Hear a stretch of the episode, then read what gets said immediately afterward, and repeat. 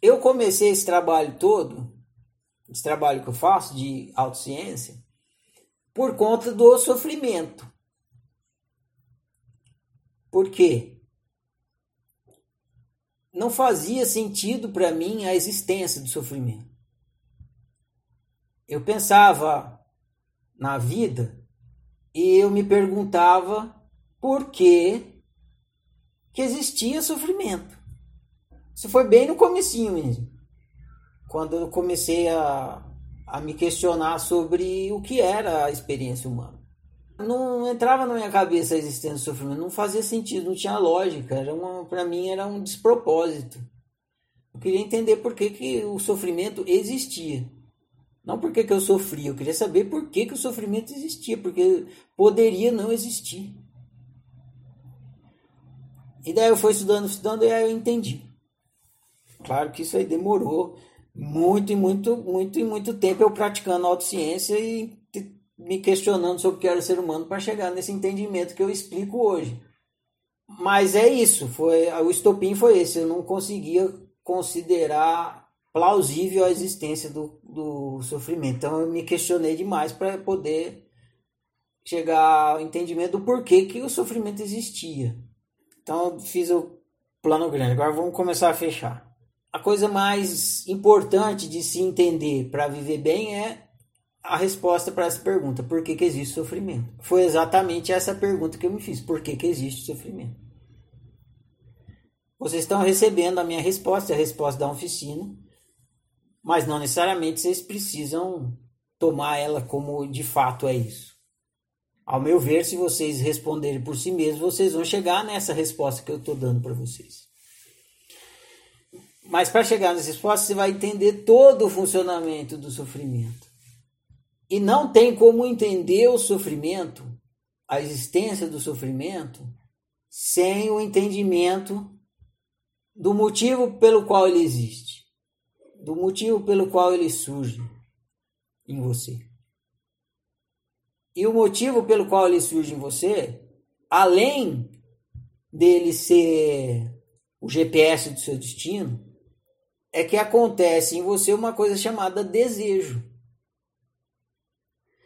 Se você fosse uma pessoa, um ser desprovido de desejo, seria impossível a existência do sofrimento.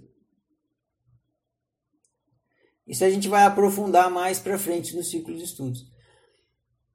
Porque o sofrimento, ele é o desejo em estado de insatisfação. É isso que é sofrimento. Sofrimento é desejo em estado de insatisfação. Ele não é nenhuma maldição, não é nenhum fantasma que surge do nada. De fato mesmo, quando você está experimentando sofrimento, o que você está experimentando é desejo em estado de insatisfação. E quando você está experimentando felicidade, o que você está experimentando é desejo em estado de satisfação. Então, o desejo ele pode estar em um desses dois estados, ou no estado de satisfação ou no estado de insatisfação.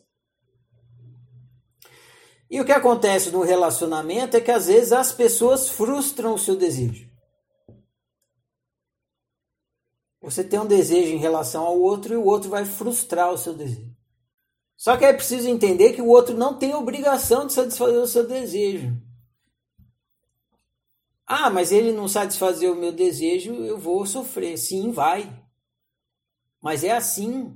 Você vai sofrer e ele não tem obrigação de satisfazer o seu desejo.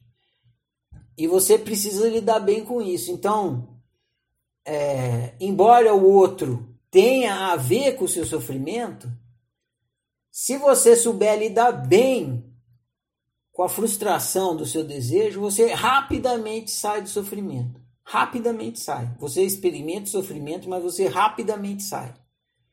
Agora, se você não perceber que o outro não tem obrigação de satisfazer o seu desejo, que esse lidar com o desejo é uma responsabilidade individual de cada um, ninguém é, tem responsabilidade de lidar com o desejo do outro e nem tem como, porque é uma coisa interna que acontece no indivíduo.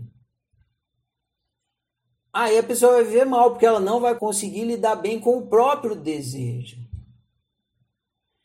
Então, no final das contas, o viver bem não se dá na, no lido com o sofrimento e a felicidade, porque isso são só indicativos, são só sintomas. Sintoma de que tem alguma coisa acontecendo no seu desejo. E aí você olha para o sofrimento para olhar para o desejo, para lidar com o desejo e assim viver bem, guiar o seu processo de autorrealização. Então todo o jogo humano, na verdade, é jogado em você lidando bem ou mal com o seu desejo. E quando o outro frustra o seu desejo, você experimenta o sofrimento, mas você experimenta o sofrimento para você olhar para o seu desejo e não para você olhar para o outro. O que acontece é que quando você experimenta o sofrimento, você olha para o outro e fica querendo mudar o outro para que ele satisfaça o seu desejo e você entre em um estado de felicidade. Mas a partir do momento que você começa a ter lucidez do que é ser humano, quando o outro frustra o seu desejo, em vez de você olhar para o outro, você olha para o seu desejo. Porque é lá que tem alguma coisa acontecendo, e se você não tiver esclarecido sobre o que está acontecendo lá, você não vai conseguir lidar bem e vai continuar sofrendo, porque você não está lidando bem com o seu desejo.